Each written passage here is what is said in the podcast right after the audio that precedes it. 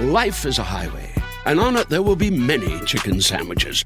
But there's only one McCrispy. So go ahead and hit the turn signal if you know about this juicy gem of a detour.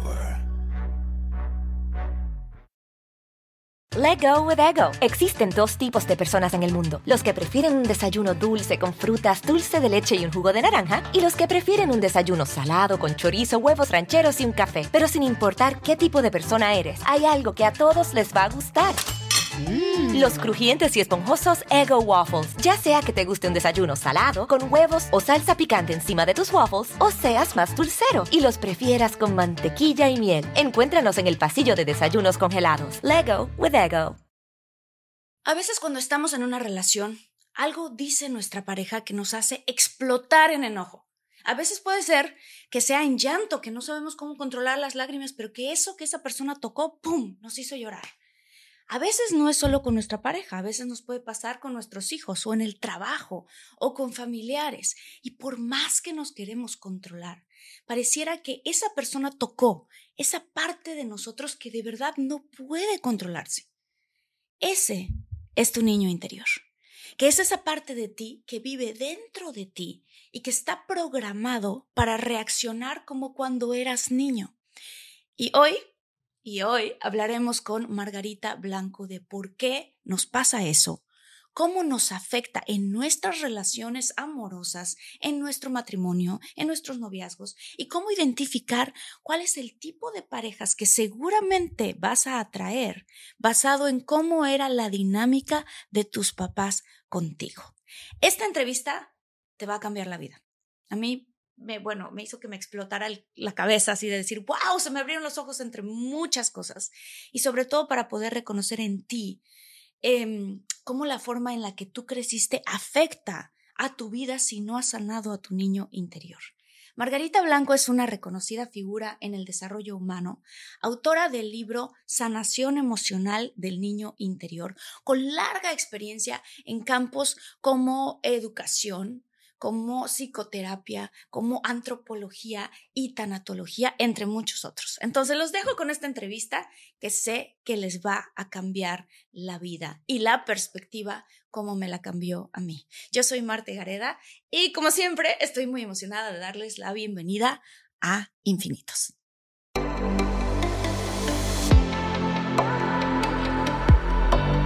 Despierta. Imagina Expande tu conciencia. Vive a tu máximo potencial. Siente infinitos.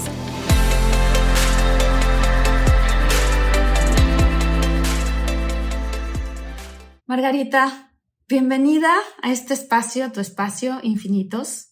Muchísimas gracias por estar aquí. Muchísimas gracias porque sé que hoy vamos a tener un episodio muy especial y sobre todo fundamental para poder tener paz interior, una mejor relación. Este, Margarita, tú escribiste un libro que eh, me llegó hace pocos días y ya casi lo acabo. Está muy bonito este, y me ha servido muchísimo para... El libro se llama Sanación Emocional del Niño Interior. Y este, pues bienvenida, Margarita. muchas gracias por estar you make my day today. Realmente es un placer, un gustísimo enorme, querida Marta, estar aquí. Y bueno, pues toda tuya, para lo que tú quieras. Pregunta lo que quieras y vamos a tomarnos este, este café virtual en conjunto con toda tu querida audiencia y pues va a ser un placer para mí estar platicando de este tema que hoy por hoy, en estos tiempos tan complejos, tan complicados que, que vivimos, es importantísimo sacarlo a la luz y poderlo estar trabajando. Bueno, pues este nos afecta en las relaciones, nos afecta en cómo nos comportamos en la vida diaria, esto de tener este niño interior herido. ¿Qué es? Para la gente que lo, ha, lo hemos escuchado mucho, pero hay gente que no ha escuchado. ¿Cómo que el niño interior? ¿De qué me hablan? Yo ya crecí, ya soy un adulto. Eso es algo que me, que me encanta platicarlo porque ciertamente, como tú dices, bueno, lo hemos escuchado mucho y, y se bromea un poco con eso de, ay, me puse loca y me puse a bailar encima de las mesas porque mi niña interior salió corriendo allí, etcétera. Pero, pero no es solamente eso, es mucho más que eso. ¿Por qué es importante conectar con nuestro niño interior y sobre todo sanar esas heridas emocionales de esos primeros años es lo que me gustaría platicar. Eh, la portada de mi libro eh, es muy ilustrativa y yo siempre lo uso mucho para explicar. Eh, bueno, esta es la portada del libro, pero aquí me gusta mucho que veamos esta imagen. Esta imagen del adulto que está como empezando a tener un diálogo con esta criaturita, con este pequeñito interno. Esta es, fíjense bien, esta es la relación más importante de tu vida. La relación con tu niño interior. Así es. No el galán, no la chica preciosa de la que estás locamente enamorado. Esta, esta. Ni siquiera tus hijos, tus hermanos, tu papá. Esta es la relación fundamental de la existencia. Por lo tanto, si no tenemos una adecuada relación o tenemos una relación inexistente con esta personita que es fundamental en tu vida, estamos desconectados de nosotros mismos. ¿Qué cosa es el niño interior? El niño interior, podríamos decir, es el núcleo de tu ser emocional. Mm. Nosotros tenemos como diferentes cuerpos. El cuerpo evidente, pues es este, como yo digo, de carne, hueso y un pedazo de pescuezo, ¿no? Este, esta versión que sabemos que es nuestra corporeidad, nuestro cuerpo físico y pensamos que eso somos nosotros y que bueno, por ahí hay a lo mejor algo que es alma o espíritu o algo así ya. En realidad tenemos muchas capas de cuerpos más sutiles. El cuerpo físico es uno, pero tenemos un cuerpo emocional, un cuerpo espiritual, un cuerpo etérico muy sutil. La esencia del cuerpo emocional es nuestro niño interior. En tiempos recientes, en los últimos 20, 30 años, se ha descubierto, eh, el doctor John McLean hizo una, un descubrimiento muy interesante respecto al cerebro. Nosotros pensamos en el cerebro, pues como esta eh, circunvoluciones de tejido eh, y eso es lo que forma nuestra masa encefálica y es nuestro cerebro. Ese es un solo de los tres cerebros.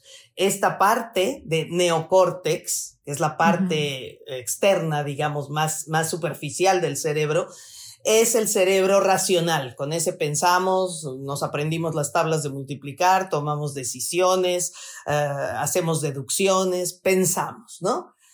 Pero hay otro cerebro que es nuestro cerebro eh, instintivo, ¿ok? Que se, conoce también con el nombre de cerebro reptiliano. ¿Por qué reptiliano? Pues porque desde ese cerebro no somos muy diferentes a las lagartijas. Reaccionamos como instinto de sobrevivencia. Si vienes cruzando una calle y da vuelta un carro rapidísimo y viene volando hacia ti, tú no vas a decir, caray, este coche viene muy rápido, calculo que más o menos viene como a 130 kilómetros por hora. Eso sería neocórtex. No hacemos, no pasa por allí. Simplemente pegamos el brinco, saltamos hacia atrás o corremos o lo que sea. Eso es el cerebro instintivo, ¿ok? Es muévete porque te aplastan. Y en medio entre el neocórtex y el reptiliano está el llamado cerebro límbico o cerebro emocional.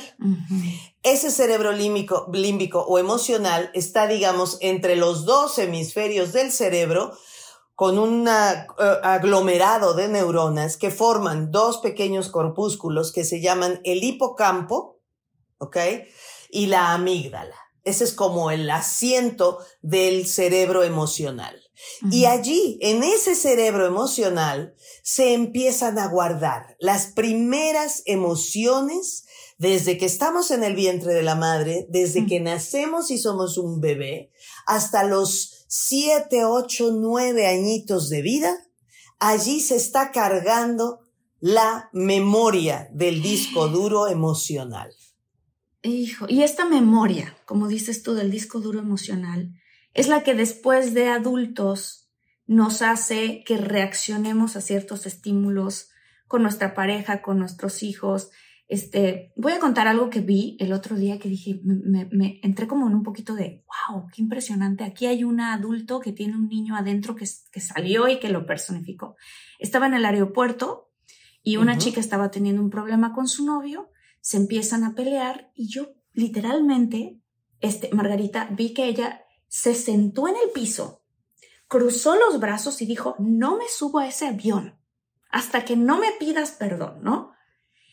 Y se puso a llorar en el piso. Y yo, entonces me acuerdo que yo, o sea, mi novio y yo la vimos y los dos dijimos, es una, es una niña. Ahí está su niña, ahí, está, su niña. Claro. Y cuánto en nuestra vida nos pasa también, a mí obviamente me ha pasado muchas veces que de pronto tu pareja o este, tu mamá o tu papá o tus amigos o alguien en la escuela te dice algo y, y sales como, te sale a la defensiva y a veces esa parte de esa niña herida o, o, o, o este, herida. herida, incluso luego te peleas con alguien y dices unas cosas que dije, que ya que, ya que estás en tu conciencia de adulto, dices, ¿por qué? Pero qué cosa dije, pero cómo reaccioné, pero qué vergüenza, pero cómo, cómo, ¿no? Cuando ya estás en tu ser adulto.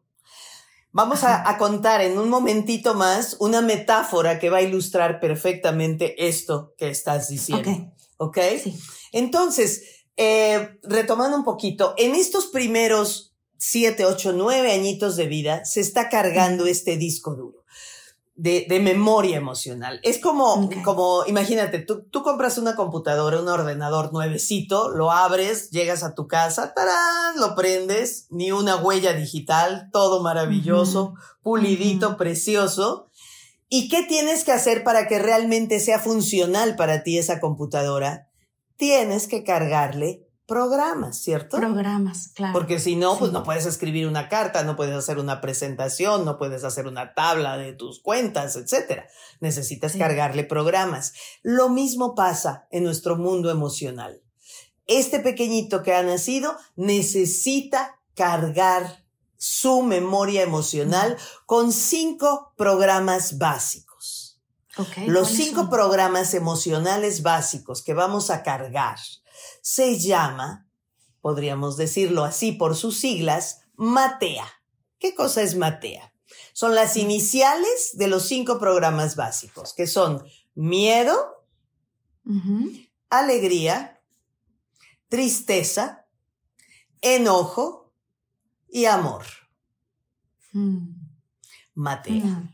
Esta es, ese es tu office emocional, para que me entiendan. Sí, sí, sí, sí. ¿Ok?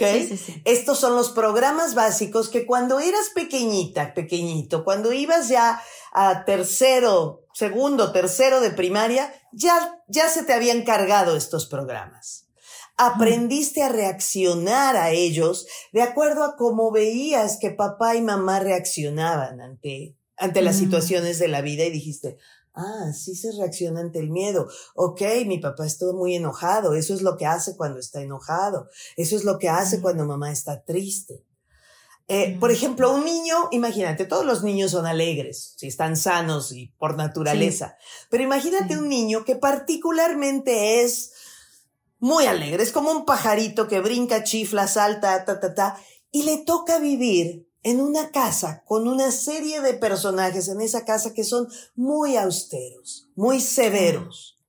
Mm. No sabemos si la mamá está muy triste o si el abuelo es muy amargado y malgeniudo, pero cuando el niño está brincando y saltando, a ese niño le dicen, cállate, ¿qué te pasa? ¿Comiste payaso? ¿Qué tienes? Deja de hacer tonterías. ¿Te, te ríes por cada babosada? No hagas ruido, cállate, ya te dije, ponte en silencio. Entonces, ¿qué va a aprender el niño? La alegría es algo que hay que guardarse. Que no hay que sacarlo, no es bueno. Papá, abuelo, mamá, te retiran afecto si tú te muestras alegre.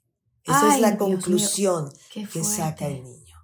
Y entonces este señor Tú lo puedes ver en su oficina porque ya creció este chiquito y tiene 35 años y en la oficina siempre es muy serio. Buenos días, buenos días. Sí, sí, sí, muy propio, muy correcto, no se ríe, se ríe con una media sonrisita y es lo más que se permite. ¿Y qué pasa en la fiesta de fin de año? Se toma dos, tres, cuatro cubas de más y es el alma de la fiesta. Cierto. Porque es su esencia. Y entonces saca a bailar a todas y cuenta chistes y brinca y baila y salta. Y al día siguiente está avergonzadísimo y dice, Dios mío, qué horrible, qué oso más espantoso. Hice, qué vergüenza, qué cosa. Y se va a sentir culpable. ¿Por qué? Porque quedó en su memoria emocional cómo se debe manejar la alegría. Te doy otro ejemplo. Imagínate un niño, una niña, que vive con mamá y mamá es muy, siempre está muy triste, muy triste. Mm. Pero y es muy seca, no les da afecto, les lava, les plancha, les cocina, pero no, no, no, quítate, quítate, a mí no me gustan los abrazos. No, hazte para allá, hazte para allá, ya, aquí te planché, aquí te puse, aquí te doy para el camión, ya. Eso es como te demuestro amor. Pero la única manera en que mamá de repente se pone afectiva y amorosa es cuando está verdaderamente súper triste. Ah. Y cuando está llorando súper triste, ahí es cuando se permite abrazar al niño y decir, tú y yo estamos solos en el mundo, ¿y qué va a pasar si yo me muero? ¿Y tú cómo vas a estar? Pero allí el niño siente el calorcito de mamá, el abrazo de mamá, latir su corazón cerca de él, y entonces el niño, en ese momento, va a aprender a enlazar la tristeza con el amor. Uy. ¿Qué tipo de relaciones crees que va a tener cuando crezca? Pues relaciones en donde se va a encontrar esa persona en relaciones con mucha tristeza. O sea, que la hagan sufrir. Que la hagan sufrir, porque entonces ella relacionó, o ese niño relacionó la tristeza con el amor, entonces el amor duele. El amor, duele. Sí. Exactamente, y va a buscar parejas una y otra vez con otro peinado, con otro código postal, con otra historia, pero siempre la van a hacer sufrir. Híjole, esto que acabas de decir, por cierto, digo, personalmente me llega un poco porque mi, mi mamá es una gran mamá y nos llevamos muy bien ahora de adultos y yo con mi trabajo en terapia trabajé mucho la niña interior, la pequeña Martita.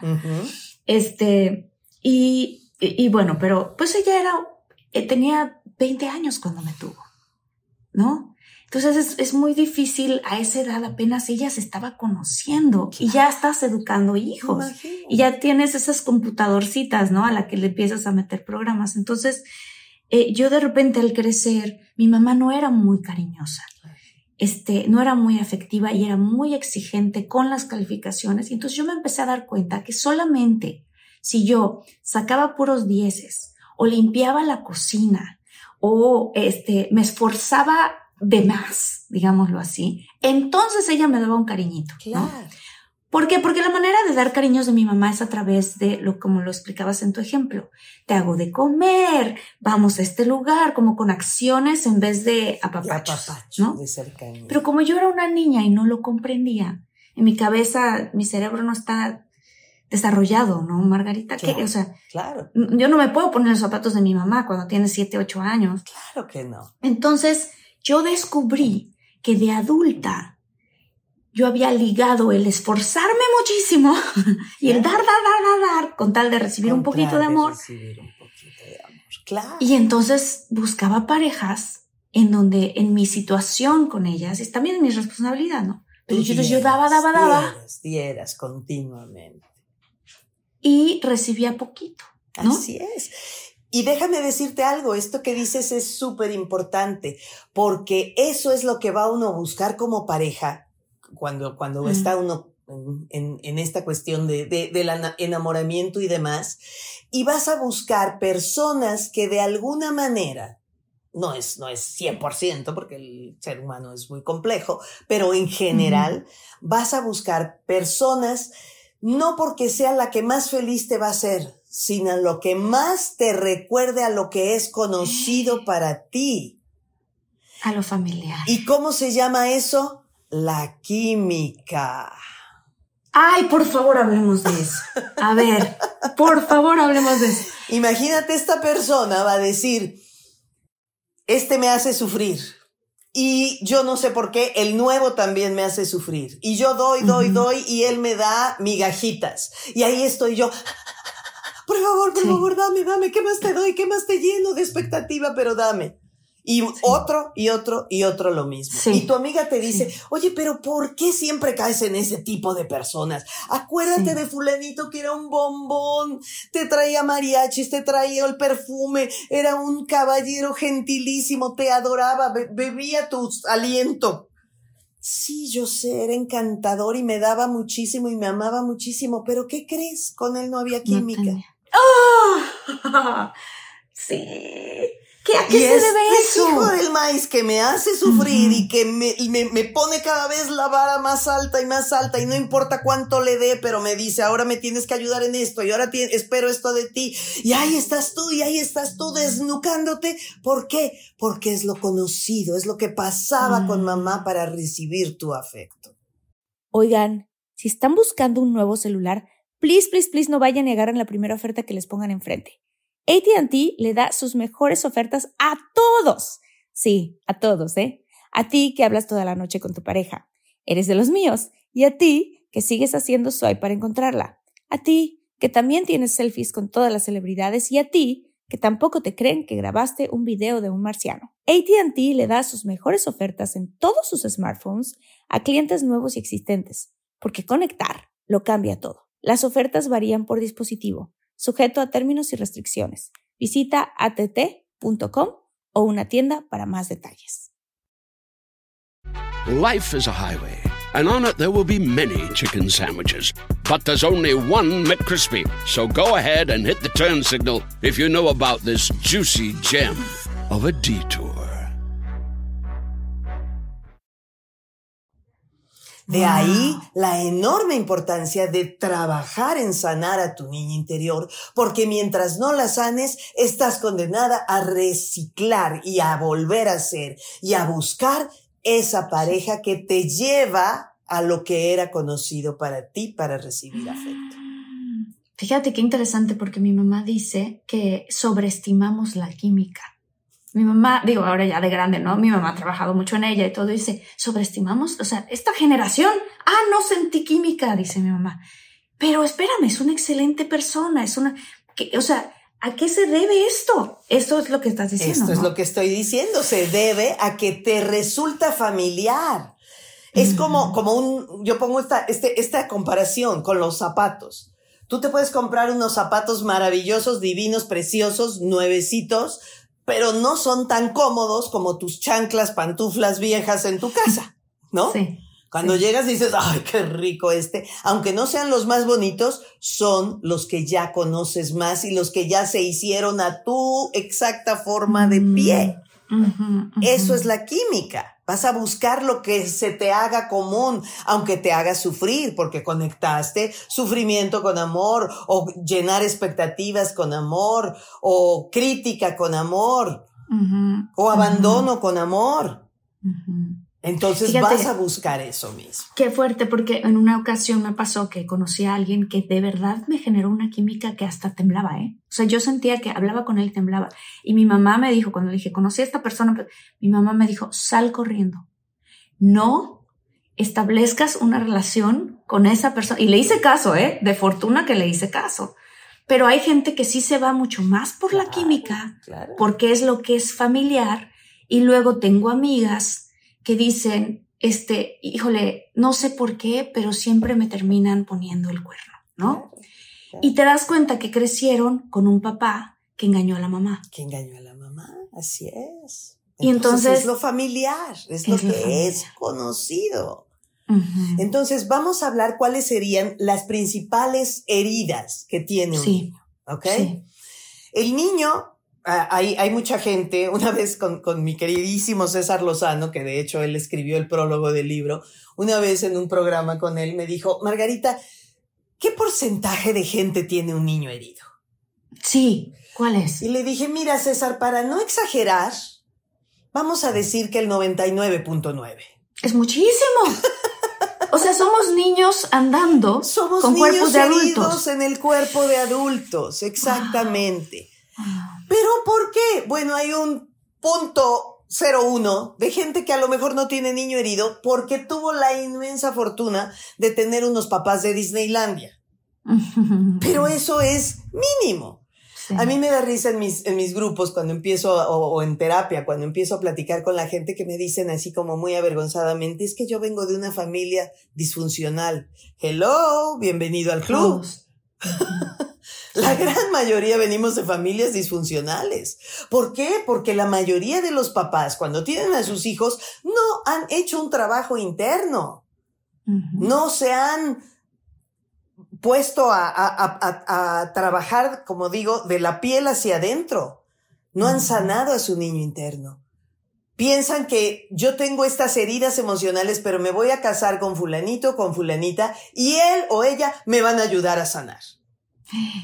Qué responsabilidad tan grande. Y entonces el Ponerle otro dice, persona. no, espérate, yo traigo mis propias heridas, tú me debes ayudar a sanar a mí. Y Eh, entonces, pues no pasa eso, y pero ya llegó el bebé. Y entonces, desde las heridas emocionales de papá y mamá, tratamos de educar a la siguiente generación, pues teniendo solamente como referencia como me educaron a mí. Papá me pegaba, mamá me exigía muchísimo, este, mi- mis abuelos me ponían en ridículo porque mi prima era la que siempre era la wow, súper fantástica. Y entonces vamos repitiendo el mismo patrón. Entonces. ¿por qué la gran mayoría o la inmensa mayoría de, los ni- de las personas adultas tenemos o hemos tenido un niño herido? Porque el pequeñito, en su condición de niño, es profundamente frágil y vulnerable. oh. Mm. Y es tan frágil y tan vulnerable que es muy fácil herirlo. Imagínate que tú tienes una plantita, así como cuando en la escuela nos ponían a germinar el frijolito, frijolito, ¿no? sí. Y salían, salen unas dos hojitas y ese frasquito lo dejas afuera cuando cae una tormenta y una granizada horrible. ¿Qué le va a pasar? Pues ahoga. Ya fue. Sus hojitas se rompieron, se quemaron, se secó la plantita. Junto hay un enorme árbol de 150 años. ¿Qué le pasó? Pues se le cayeron muchas hojas y algunas ramas, pero ahí está. Sí. El niño es muy frágil y el niño tiene una característica muy importante a nivel psicológico. El niño en sus primeros años tiene una percepción del mundo desde un enfoque profundamente egocéntrico. No es, es claro. normal cuando es un niño que el niño sea egocéntrico. No es normal cuando este niño tiene 40 años y sigue siendo egocéntrico. Claro. Sí, sí, sí. Pero sí. cuando el niño tiene 4, 5, 6 añitos, es normal que sea egocéntrico. no te puedes poner en los zapatos de tu papá. No, y todo el universo te parece que gira en relación a ti. Y les voy a poner un ejemplo a toda nuestra audiencia porque todos se van a identificar. Acuérdate cuando eras pequeñito, pequeñita, ibas con tu familia caminando o en un vehículo e ibas viendo por la ventana o viendo hacia arriba en el cielo y de repente decías, mira mamá, la luna me viene siguiendo. Sí, sí. Y me paro y se para. Y camino y empieza a caminar. Y damos Sí. vuelta en la esquina y dio la vuelta y me sigue caminando. La luna me viene siguiendo. Nunca el niño va a decir, la luna nos viene siguiendo a nosotros, familia Pérez González. No, claro que no. A mí, me viene A mí, el asunto de la luna es conmigo. Sí. Entonces, en esta condición de, de, de centrado en él o en ella, el niño siempre va a pensar que los abusos que sufre del mundo adulto, él tuvo la culpa. Uf. Uf, Margarita, ¿te puedo hacer una pregunta así como más específica en cuanto a para nuestra audiencia, ¿no? Como por ejemplo, ¿qué pasa si creciste con una mamá eh, que a veces te daba amor y a veces no, o sea, intermitente? ¿Qué tipo de, digámoslo así, de adulto o en qué tipo de relaciones te vas a encontrar en ese caso? Y te quiero preguntar otras más, pero como para que la gente que nos escucha la gente que va a cruzar a través de este me dan y me quitan, me dan y me quitan, desde este enfoque egocéntrico, es a veces soy buena persona, a veces valgo, a veces merezco y a veces no soy valioso, a veces no soy merecedor del amor Mm. del otro. Mm. ¿Qué genera eso? Una baja autoestima. ¿Qué genera eso? Mucha inseguridad. ¿A qué va a orillar baja autoestima e inseguridad? A una enorme codependencia. Mm. Diciendo, tú sí me vas a querer, tú sí me vas a querer. Yo voy a estar haciendo lo que sea para llenar tu expectativa, para ver si así logro merecer que me quieran en continuo y no on and off. Eso me pasaba a mí, eh, por cierto. ¿Qué pasa si tienes una mamá o un papá que te consintió muchísimo? Ok. Yo hablo mucho de los estilos parentales. Básicamente hay cuatro estilos parentales. Un papá que puede ser muy crítico. Uy, no, te faltó, te faltó. Hiciste tu cama, mira mamá, ya tendí mi cama. Mm, qué bien, pero te quedó la colcha más larga de un lado que del otro. Sí, sí. Yo tuve un papá súper crítico. Yo llegaba con mi papá y le decía, mira papá mi boleta en primaria. Nueves y dieces. ¿Y por qué ¿Y no por qué nada más dieces? Así me pasó a mí también. Y seguramente a muchos de los que nos están escuchando en la comunidad de infinitos, claro. Claro. Uf, ¿Por qué qué no nada sí. más dieces? ¿Eres tonta Sí. o qué? Y me podía yo esforzar, esforzar y hacer locuras para llegar al mes siguiente con la boleta de ahora sí, tarán. Mira, Mm. puros dieces. Está bien, es tu obligación, para eso estás. Sí, y no había premio, ¿no? No había premio, es tu Sí, obligación. sí, a mí nadie sí. me da premios por traer la quincena a la casa, ¿verdad? Tú no tienes que trabajar empacando cosas en un supermercado. Tú estás para estudiar y no eres tonta, así es que tu obligación es sacar 10. Uh, ¿qué pasa con ese niño? Eh, muchos hemos tenido esa historia. ¿Qué pasa? Pues tenemos una baja autoestima por mucho tiempo hasta que no hacemos el trabajo personal. Claro. claro. Y nunca nos sentimos suficientes. Mm, Siempre estamos diciendo aquí, aquí, aquí. Oye, te quedó increíble. Ay, no, está feito. Oye, qué padre traes el pelo. No, hombre, está bien maltratado en las puntas. Qué lindo tu suéter. No, mira, tiene un hoyito por aquí abajo. Porque yo ya tengo al padre crítico introyectado. Ya lo traigo puesto. Claro. Wow. ¿Ok? Wow. Entonces, ese es el Ese es el estilo de papá muy crítico. Otro estilo de papá es el papá muy consentidor. A mi criaturita que no le roce ni el viento, por favor. Que no le dé ni el aire. Yo, mi amor, te resuelvo todo. Te acompaño, te llevo, te, te siento en el banco de la escuela, te hago la tarea, tú ya vete a dormir.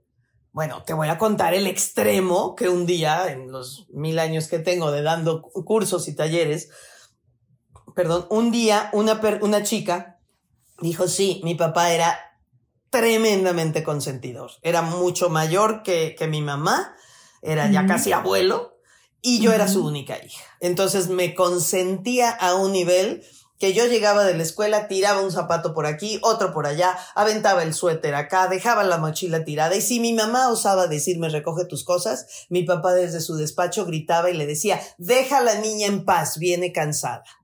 Ah, wow. Claro. Y mi papá, me decía esta chica, llegó al, al, al exceso de decir de repente, esta carne está muy dura. A ver, mijita, préstame tu plato. Te la voy a masticar. Te la voy a. ¡Wow! ¡Wow! Ya está blandita, ya te la puedes tragar. ¿Qué pasa cuando esa niña crece, se convierte adulto y va al mundo a buscar amor? E imagínate, siente el mundo más hostil del universo diciendo, Claro. ¿por qué no me reconocen que yo soy la pequeña reinita? Claro. Y por Claro. supuesto, no tengo fuerza para enfrentar retos. Claro. para aceptar derrotas, para Uf. luchar por algo que quiero conseguir. Sí, al primer no, depresión. Me vengo Claro. para abajo. Sí. A- aquí me gustaría decir un, un- un elemento que, que es una metáfora muy bonita y que, que- que aclara muy bien esto del papá súper consentidor. Una señora tiene su planta en su, en el, su ventana, abre su, su ventana y ahí hay una planta muy linda con flores y demás, y ve un tiempo que una oruga empieza a subir allí y empieza a hacer su capullo. Y hace su capullo y la señora cada día está fascinada de ver cómo va, cómo va, cómo va. Ya está el capullo cerradito, madurando, poniéndose guapísimo para que salga la mariposa. Y de repente ve un día que empieza a cuartearse y a abrirse ese capullo. Y esta señora dice, ay, pobrecita mariposa, todo lo que ha pasado y mira qué trabajo le va a costar romper este capullo. Va a su cuarto y viene con las tijeritas de manicure. Y con mucho cuidado y mucha sutileza, abre y corta a lo largo todo el capullo, lo abre lo más posible y se lo deja así. Ya te lo dejé súper facilito, mariposita. Ya no tendrás que hacer esfuerzo. Se va a su trabajo y cuando regresa unas horas después, dice, ¿qué pasó? ¿Dónde está? Y se pone a ver y al piso, en la tierra, cerca de la planta, está muerta la mariposa. Ay. ¿Por qué?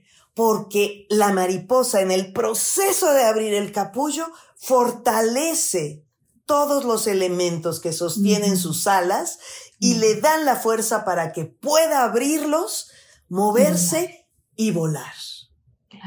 Ella se lo facilitó tanto que salió toda blandengue y no tuvo ese proceso y muy fácilmente cayó y no pudo volar. Eso es lo que hace un papá excesivamente consentidor. Ok, entonces tenemos el papá crítico, el papá consentidor ¿Cuál es el que sí? El siguiente es el papá ausente mm. o negligente. Son como mm. dos variantes, A1 y B1, ¿no? Son dos, dos variantes, dos lados de la misma cara. El papá ausente puede ser el que se fue por cigarros y nunca volvió, o falleció, o no existió y simplemente la mamá dice, pues me quedé embarazada y nunca más supe del señor. ¿Ok? No te pelaba. Pero puede ser el papá ausente emocionalmente. Mm. Que puede ser la mamá que está allí en el parque con el niño y el niño viene y le dice, mira mamá, mira mamá, ya lo que puedo hacer. Ajá, sí, sí, estoy bien, espérate. Ay amiga, ¿y qué te dijo? Ay, qué bonito, sí. ¿Y, ¿Y, luego qué pasó? Ay, no, no crees. Sí, ya te vi, ya te vi, muy bien. ¿Ok? O, mamá, entonces te veo el rato en la junta. ¿Qué junta? Mamá, te dije ayer que hoy la maestra había dicho que teníamos. Ay, nunca me dijiste nada. Uf. O, papá, papá, ya llegaste. Mira, ay, vengo muy cansado. Quítate que no me dejas ver la tele. Uf. ¿Qué pasa con ese niño cuando crece? Pues es algo que es muy importante entender que en estos primeros años se forma el autoconcepto. Mm. El niño, ¿cómo forma su autoconcepto? Él no sabe. Es como si te vieras en un espejo y en realidad no vieras tu imagen. Es como si te vieras en la pared. Para que el niño sepa cómo es él o cómo es ella, necesita verse reflejado en los dos espejos principales de su vida, que es papá y mamá. Si el niño no se ve reflejado porque papá está ausente, mamá está ausente, y el niño es como si se viera a la pared y no a él, reflejado, le va a costar mucho trabajo formarse un autoconcepto. Y entonces va a querer imitar a este o copiar la moda de aquel o, o, decir este es, este es como se debe de ser porque yo no sé cómo soy. No tengo formado un autoconcepto claro. El niño que tiene un autoconcepto claro dice, a mí no me gusta tal cosa. Cierto. O yo soy muy bueno para tal otra. Sí. Porque tiene un autoconcepto de esto es lo que yo soy. Entonces, un papá ausente no nos permite generar un autoconcepto de nosotros mismos. Y entonces es más fácil que de adulto te dejes influenciar por otras personas, tratas de encontrar quién me puede ver, quién me puede ver, quién me puede decir cómo soy yo. Y ahí viene un problema bien canijo hoy en día con papá, mamá que tienen que trabajar, o papá que no pasa la pensión, mamá se separó, el papá se fue y no da dinero, y entonces la mamá tiene que hacer la chamba de irse a trabajar para traer dinero a casa, pero tampoco está presente para, disponible para el niño. Entonces el niño no tiene ni papá ni mamá y está solo. Y así creció y así llega a la adolescencia. Y pues si se encuentra un grupo de amigos bonitos, nutridores y estimulantes para el niño, maravilloso. Pero ¿qué va a ser lo más factible? Que se relacione con un grupo de amigos, ¿qué, qué tal que le digan, fuma, métete, Toma, consume, roba, vamos a hacer esto, tienes que hacer este, este, este asunto que nosotros proponemos para ver si te aceptamos en el grupo, etcétera. Pero por primera vez es- se siente visto. Wow. Qué entonces fuerte. va a hacer lo que sea para pertenecer y para poderse ver y decir yo soy parte de. Porque en casa los espejos estaban como Ujú. pared. Qué interesante lo que estás diciendo, porque hace tiempo, esto ya tiene hace muchos años, antes de que todos estos temas estuvieran, este, pues tan, tan conscientes, ¿no? O sea, tan, tan hablados. Em, yo estaba trabajando en una telenovela y una de las personas con las que yo estaba trabajando en el equipo, este, se vestía de mujer en las noches y tenía como una especie como de doble vida muy interesante. Y llegamos, digo, en esa época, una profunda amistad muy bonita. Y entonces yo le pregunté, ¿cuándo y por qué? O sea, ¿qué te, qué te hizo sentir que querías hacer ese tipo de cosas? Y llegó a la conclusión él solito que él no había recibido mucha atención ni de parte de su mamá, ni de parte de su papá. Y de repente en la adolescencia, en una fiesta, tipo Halloween o no sé qué, se puso unos tacones y que fue la sensación de la fiesta. Y entonces poco a poco empezó, y entonces eso lo hizo conocer a otros amigos que también hacían eso, y empezó a encontrar una, perten una pertenencia. Una pertenencia, claro. Una aquí, pertenencia. aquí soy visto, aquí soy reconocido, aquí alguien me aplaude y me dice, está padre esto, y, la gente que no ha tenido esa, esa nutrición dice, de aquí soy. Claro. Y que puede venir en muchos casos. Ahorita di ese ejemplo, ¿no? Por dar un ejemplo, pero si tú en tu casa, eh, lo que decíamos, te, te- te tenías que esforzar muchísimo para que te notaran tus padres. O, o, ¿qué pasa si eras la persona que si tu mamá estaba muy triste, tú te convertías como el papá o la mamá de Como tu la mamá de tu mamá. Le dabas confort, ¿no? ¿Qué, qué pasa con, con, con- Pues con- es una carga enorme, porque dentro de la- del abuso, bueno, de- hablábamos de esta vulnerabilidad del niño, ¿no? De que el niño es muy vulnerable y que sufre diferentes tipos de heridas.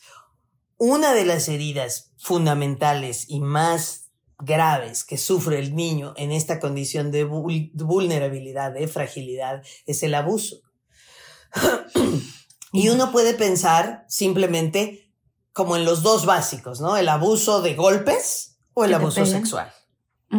Cierto. Pero hay otro tipo de abusos más sutiles y que son profundamente lastimadores para, para, para este ser emocional del niño. Uno que puede ser el abuso verbal. Yo nunca le pego a mi hijo, Mm, pero qué cosas le digo. No seas burro, eres un menso. No se burra de, ay, este mariquita, ay, este chillón. Oigan, ¿ya les dijo Juanito que todavía se sigue haciendo pipí en la cama? Uf. ¿Ok? Sí. Ay, odio a tu padre y tú eres igual a tu padre. Igualito a tu papá, sí. Ay, qué fuerte. ¿Ok? Sí. O tú no puedes, mijita, tú eres muy enfermiza. Si tú comes helado en la noche tienes calentura. Claro, y se te queda el programa. queda Yo el soy programa de. Uy, no, me cayeron tres gotitas, en la noche vas a ver cómo estoy de la garganta. Mm, Porque fuiste programada, a eres muy enfermiza. O eres miedosa. No, es que Martita es miedosa. ¿no? Es Digo, a mí Mar- no me dijeron Martita eso, es pero- miedosa, Martita es miedosa. Entonces Martita tiene que enfrentar un reto y llega. Martita es miedosa, Martita es miedosa. No, yo no puedo. No, me voy a, me voy a eh, lastimar. Esto me, me va a da- dañar. Esto yo no lo puedo Sí. hacer. Sí. Entonces, esas programaciones del abuso verbal es tremendo. Entonces, el abuso sexual, que bueno, pues es, yo de verdad que en mi consulta es impresionante, impresionante ver la inmensa cantidad de personas que han sufrido abuso sexual en su niñez. Por el hermano, por el primo, por el abuelo, por la pareja de la mamá, por el vecino. ¿Qué genera eso, Margarita, cuando creces? Dices, bueno, ya lo- me pasó, pero era un niñito y yo sigo mi vida y ya continúo. va a impactar muchísimo tu mapa sexual, tu mapa de tu sexualidad, Ujú. cómo concibes. Puedes, porque, porque ¿qué pasa en el niño que tiene abuso sexual? Va a sentirse muy culpable con esto del egocentrismo que decíamos. Puede ser un niño de kinder que diga, yo lo provoqué. Ay. ¿Sí? Qué triste. Y también muchas veces cuando es sobre todo recurrente, que era el tío que cada vez que llegaba dormía con el sobrinito, ta, ta, ta, ta, ta, ta, pues el cuerpo es el cuerpo y las terminaciones nerviosas son las terminaciones nerviosas. Entonces el niño va a sentir culpa de esto, no lo tengo que decir, nadie me va a creer, no quiero, no me gusta, pero al mismo tiempo cuando soy estimulado, pues medio se siente rico. Mm, sí. Y entonces la mayoría de la gente que son abusadores sexuales fueron abusados. Generalmente. Wow. Y va a tener una distorsión de su esquema sexual. Ya sea como de lo alucino y no quiero y soy frígida y no me toque ni aunque O mi se marido sea encantador, pero, pero no quiero nada y me, me siento horrible. O verdaderamente me voy excesivamente estimulado a buscar con otros niños o con otros chicos o hacer lo mismo o, o o vivir en una sobreestimulación continua de pornografía y de Claro. seguirnos por ahí. O sea, algo que yo siempre digo a, a mis pacientes o a mis alumnos es, si has tenido un abuso sexual, no importa la edad que tengas, no importa lo que digas, ya lo superé, ya nunca pienso en eso, ya lo metí abajo de la alfombra, hay que llevarlo a terapia. Es que no quiero recordar. Pues sí, pero es mejor recordarlo una vez con un buen terapeuta y sacarlo y sanarlo y decir ya, a seguir padeciendo las secuelas de haber sufrido abuso sexual. Claro, porque también edad. puede pasar, es que la, la manera en la que el cerebro funciona, que haces estos enlaces en tu cerebro, ¿no? Si fue algo que te pasó con un familiar o con alguien de la escuela o con un mejor amigo, amiguita o con tu nana, ¿no? La gente que te cuidaba y era algo oculto, pero al mismo tiempo se sentía rico, pues de adulto es muy fácil que digas, ah, voy a, la pornografía queda perfecto porque te escondes, es algo oculto, claro. pero se siente rico y estás repitiendo esa misma química, así es. O, yo amo y adoro a mi mujer, pero le pongo el cuerpo. pero le pongo el cuerno. Porque es emocionante, porque me conecta con ese primer recuerdo donde la tía que me cuidaba fue la tía que me inició en el sexo cuando yo tenía ocho años. Claro. Uy, wow. Entonces, bueno, esa es toda una historia con el abuso sexual. El abuso Sí. físico, de golpes, de con el, la hebilla del cinturón, con el cable de la plancha, con... Sí. Crea mucho, mucha rabia, mucho coraje de, de, de- de querer mandarlos al infierno al que te está golpeando. Y luego mucha culpa, porque es tu papá o es tu mamá. Claro. Y luego además ese papá y esa mamá te dice, yo te quiero más que nadie en el mundo. Sí, y a mí me Entonces- duele más que a ti pegarte. me quieren volver loco. Como que te pues, duele más que a mí si yo ve el moretón que traigo o ve lo que me hiciste. Entonces, eh, tenemos el abuso sexual, el abuso físico, el abuso verbal y luego viene de cereza del pastel el abuso que hace muchísimo daño porque está totalmente disimulado y Mm. no lo leemos como abuso. ¿Qué es el abuso ¿Cuál? emocional? Oh. ¿Qué es el abuso emocional? Ay, mi hijita, estoy tan triste. ¿Qué pasa, mamá? ¿Por qué estás llorando? Es que ya me enteré que tu papá anda con otra mujer. O sea, como Mm. para qué le sirve al niño esa información, discúlpame. No, no. O sea, ¿qué, ¿qué quiere que el niño haga con eso? Bueno, he tenido casos donde me dice la gente, mi mamá me decía que mi papá andaba con otra señora y me llevó una tarde y nos paramos detrás de un poste y cuando vimos que se subió a la camioneta con la señora, me puso un una piedra en la mano y me dijo, vele, vésela tirar al parabrisas. ¿Qué genera eso en el niño? Porque se divide en dos, ¿no? O sea, ¿qué, qué pasa? Pues sí, o sea, una confusión total. Oh, claro. Una confusión total donde lo meten a la neurosis de los adultos a que tome partido de quién es el No. bueno y quién es el malo, con No. quién te vas, con melón o con sandía. Eh, este, con quién te alías. Si le, le sonríes a papá, quiere decir que entonces a mí no te importa mi sufrimiento. O sea, es, es, es una Eso puede- confusión terrible, es- que Ay, genera una neurosis completa. Claro. Y de grande te puede hacer que no confíes en nadie, ¿no? Por mucho que Claro. tengas un novio una novia maravillosa, estás con una desconfianza terrible. Estás con una desconfianza terrible. Entonces, cuando la mamá hace como su confidente a su hijo, cuando papá se fue, y entonces la mamá le dice, Juanito, eres el hombre de la casa a tus 10 años. Ah, Qué responsabilidad tan grande. eres el responsable de tus tres hermanitos. O Lupita, tú vas a cocinar, vas a lavar, vas a ver que hagan las tareas y si cuando llega en la noche no están bañados, cenados y con la tarea hecha, a ti es a la que te voy a dar. Y entonces la niña no tiene infancia porque es la mamita de los hermanitos a los que tiene que cuidar. Y luego cuando tiene ella su propia familia y piensa en tener un hijo y el marido dice, ya, tengamos un hijo, y ella dice, no, no quiero tener hijos.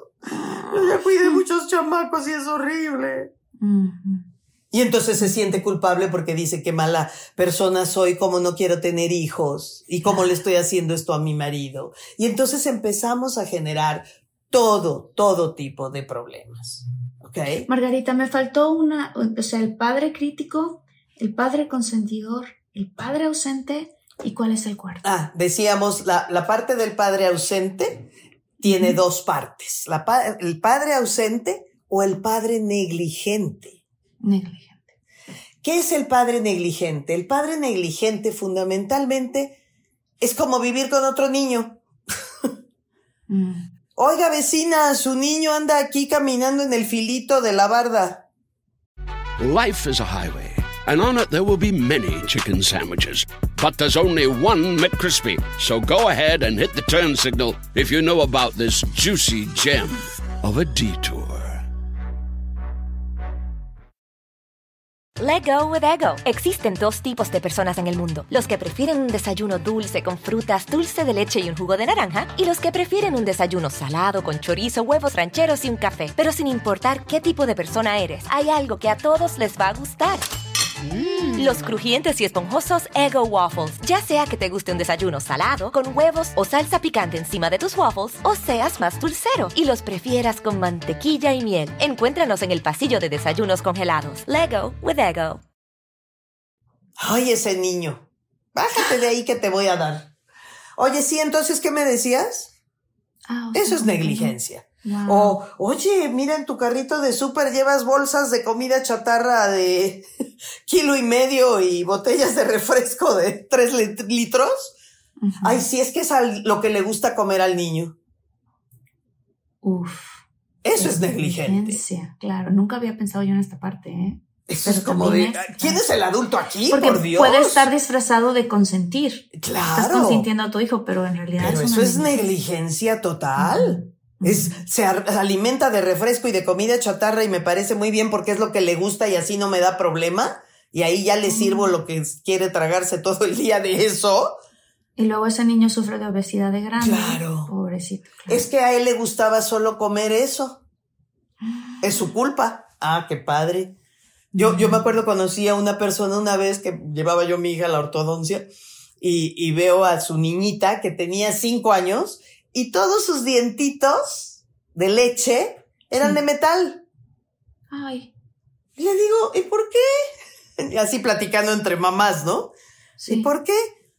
Es que se los tuvo que sacar todos los dientitos de leche el doctor y le puso esta plaquita de metal hasta que le salgan los, los de leche, los eh, permanentes, Sí, porque se le picaron. comió muchos dulces. Es que le encantaba la mamila y se quedaba con la mamila con refresco en la noche. No. Claro, es negligencia. Sí, por supuesto.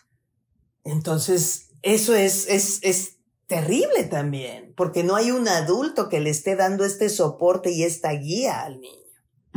¿Ok? Y finalmente, el cuarto estilo de los que pocas veces se tiene Sí, es el padre nutridor. nutridor. Ok, ¿cómo es El el padre nutridor es aquel que pone límites firmes pero amorosos. Mm. Es aquel que le fortalece el autoconcepto y le da una fuerte autoestima. Mm. Es aquel que estimula pero no consiente. Es aquel que dice, por allá no, es por acá, pero sin hacerlo sentir poco valioso. Y es el que está presente para el niño cuando el niño lo necesita. O sea, Wow. no es ni consentidor excesivamente, ni crítico excesivamente, ni eh, ausente, ni negligente. Entonces, bueno, pues cuando uno tiene un papá y una mamá así, pues bingo, te sacaste la lotería bonito, y serás sí. del 0.1 de personas que no tienen un niño herido. Claro, claro. Es muy Porque- interesante porque yo tuve mucho de esto, de papá y mamá nutridora, este, pero también a veces sí era crítico, de pronto, era- ¿no? Y es chistoso por cómo funciona el cerebro humano y no sé por qué, pero tendemos a recordar más lo, lo malo, lo que se sintió feo o lo negativo. Claro. Parte Y del lo- proceso de sanar a tu niño herido es validar lo que sí hubo de positivo. Claro, ¿Ok? Claro. claro. Entonces, eso es parte del proceso de sanar a tu niño interno. Entonces, cuando uno puede, eh, hay, una- un ejemplo que a mí me encanta de un, de un autor de un libro que me, que me gustó muchísimo, que contaba lo que, el jueguito que él jugaba con su hijo. Y este es un ejemplo de padre nutridor. Sí. Él le decía al niño, fulanito, ¿por qué te quiero tanto, condenado chamaco? ¿Por qué te quiero tanto, precioso hijo mío? Y ese era el juego. Y el hijo decía, "Mm, ¿porque soy bueno en el fútbol? No, no por eso. Este, porque me saqué buenas calificaciones? No, tampoco. Este, porque ayudo a mamá mm, a- cuando llega del súper a acomodar las cosas del súper? No, tampoco. Va diciendo cosas positivas y el papá le dice, no, no, no, no es por eso. Y entonces el papá le dice, ¿por qué te quiero tanto si no es por todo eso? Que sería llenar expectativas. ¿Estás de acuerdo? Claro, por supuesto, sí. Entonces, no, no te quiero porque llenes las expectativas. Entonces le dice, entonces dime tú, niño, ¿por qué te quiero tanto? Y el niño con una gran sonrisa le dice, ay, pues porque soy yo. Ay, qué bonito. Wow. Eso es lo que da un padre nutridor. Sí, eso es lo que dan padre. Ay, qué hermoso, qué hermoso lo que acabas de decir. Y lo interesante va a ser para toda la, la comunidad de infinitos es que vamos a tener después de este episodio un segundo episodio en donde Margarita nos va a hablar de cómo nosotros como adultos, que todos tenemos este niño interior y que como ella misma dijo, el 99% de las personas, por no exagerar, tiene un niño interior que está herido, cómo, cómo, cómo nos puede ayudar terapia, cursos y qué herramientas podemos usar también nosotros para poder sanar a ese niño interior. Y lo que yo quiero decir así abiertamente es, pues que por favor lean este libro. Este libro que tú, digo, para, empezar, ¿no? Como parte de esta manera de sanar, sanación emocional del niño interior. Qué importante es, Margarita, y qué bonito este, que hayas escrito esto. Es la que séptima edición, ¿cuántas veces? Esta es la sexta edición Sexta, con el sí. prólogo de, de César Lozano. Qué bonito. Y fíjate que es un libro muy lindo y muy, muy rico de leer porque tiene como para hacer pequeños ejercicios Sí. ajá, al final Sí. de cada capítulo. Y también algo que es muy lindo es que es un intercambio de cartas. Entonces es muy fácil de leer para la gente que no está acostumbrada a leer mucho, etcétera. Es un intercambio de correos electrónicos entre Margarita, o sea, yo como psicoterapeuta, y Perla, un personaje imaginario que Perla puede ser cualquier persona que lea el libro. Tú no sabes la Claro. cantidad de gentes que por años me han dicho, es que yo soy Perla, Yo es que soy yo me Perla". identifiqué tanto con Perla, porque Perla somos cualquier niño que Ujú. cuenta su historia y, por ejemplo, aquí me, me, me encanta, en la primera carta, voy a, voy a leer, me voy a permitir leer unos primeros, Sí, sí, sí. un primer parrafito de la carta 1, que se llama Las heridas primigenias, bruma entre la confusión, el miedo y la tristeza. Y dice, qué envidia ser un refrigerador. Él no siente nada. Pienso, mientras lo observo fijamente y escucho el ruido monótono de su motor. Tengo seis años de edad y hago esta reflexión una mañana sentada en el desayunador, moviendo nerviosamente mis pies que cuelgan de la silla, sintiéndome sola, muy solita, aún rodeada de los seres que conforman mi familia.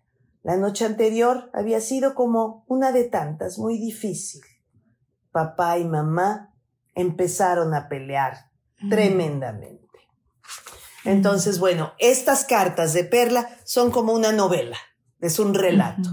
Y lo que yo le contesto a Perla, respondiendo a esta carta, es, entiendo, Perla, lo que te pasó, mira, lo que pasa es, y cuento un poco lo que he platicado el día de hoy aquí con En este episodio. Wow, y así vamos las cartas, tac, tac, tac, tac.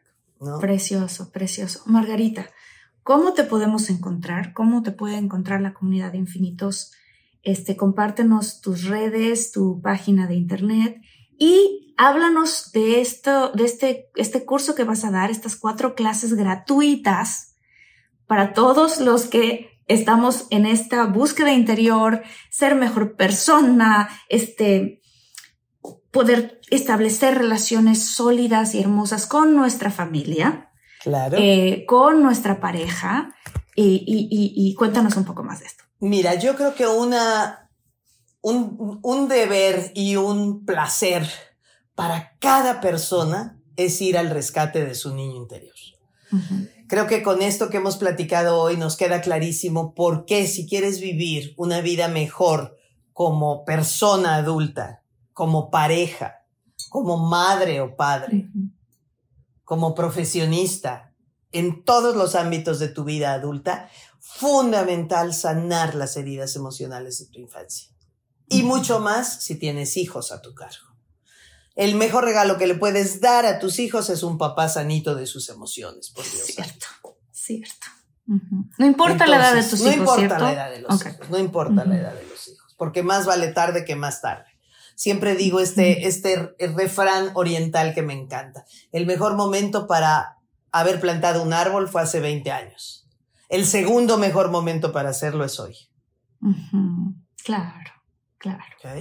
Entonces, no importa qué edad sea. Más vale decir, hijo mío, hoy me doy cuenta que tuve muchos errores. Ahora veo más claro y lo lamento. Voy a cambiar. Dame un poco de paciencia y voy a tener una actitud diferente.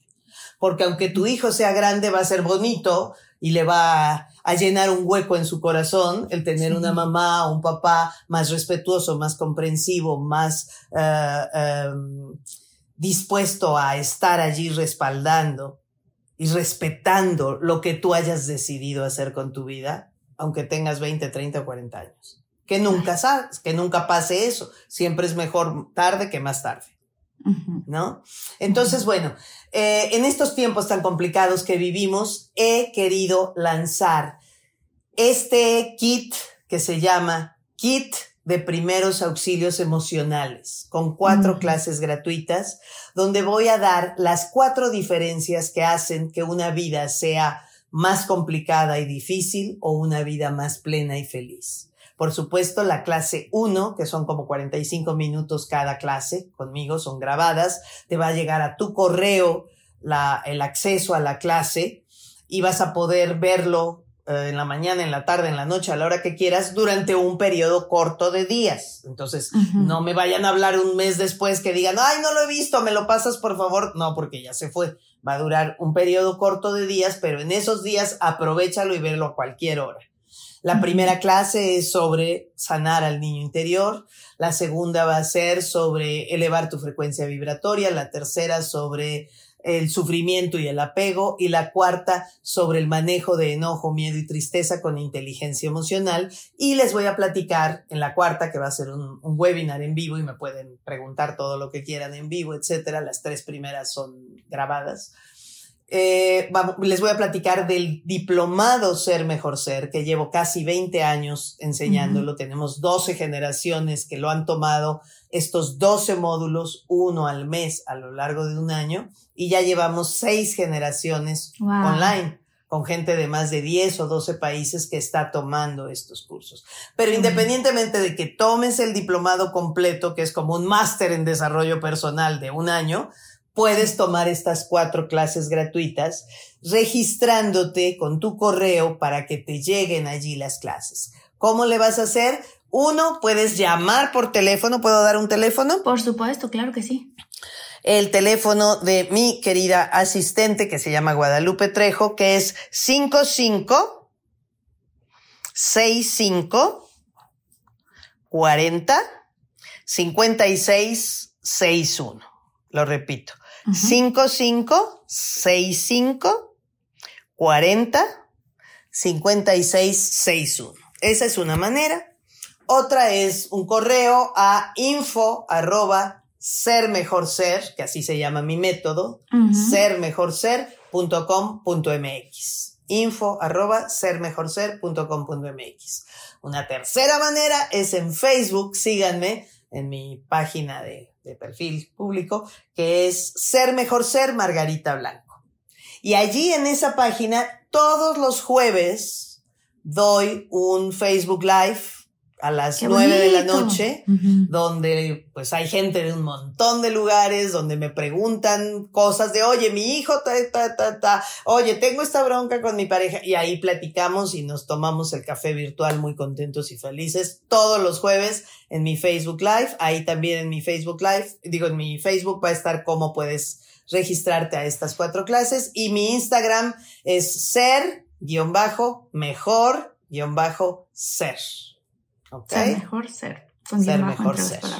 Margarita, muchísimas gracias. Yo me voy con tantas notas, tantas cosas y muy contenta de estar leyendo tu libro porque además sé en específico para mí este último año y medio ha sido de mucho crecimiento personal y creo que muchos de nosotros por las situaciones que empezamos a vivir en el mundo nos empezamos a cuestionar cómo puedo yo crear mi propia paz y mi propia felicidad en un mundo que se ve que está caótico.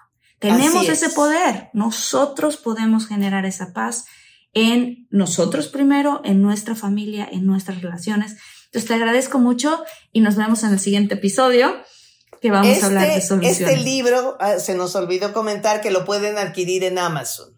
Ah, buenísimo. Está en Amazon el libro, el libro en PDF pero también hay la opción de pedirlo en pasta blanda y se los imprimen y se los mandan a su casa y en audible.com, audible.com está también el audiolibro leído por mí, que dura más o menos seis o siete horas, también está ahí. ¿Ok? y pues me encantará estar por aquí en otro momento. Muchísimas gracias. Algo muy importante, como acabas de decir, es en esta situación que estamos viviendo tan caótica, caos afuera y caos adentro, uh. yo digo que es el infierno. Pero el caos adentro, el caos afuera no lo podemos controlar, pero el caos interno sí. Y si tenemos las herramientas adecuadas, podemos revertir esta, este caos que podemos sentir a veces para vivir con mayor paz interna y plenitud, porque yo estoy convencida que todos queremos ser mejor ser solo que nos faltan herramientas. Pero por eso siempre digo, la evolución es una cuestión de esfuerzo personal. Si tú quieres hacer el esfuerzo, yo estoy allí para darte la mano, ser tu Sherpa en el ascenso a tu propio Himalaya y convertirte en tu mejor versión. Mil gracias, corazón. Un placer haber estado contigo. Gracias, Margarita. Gracias, gracias, gracias.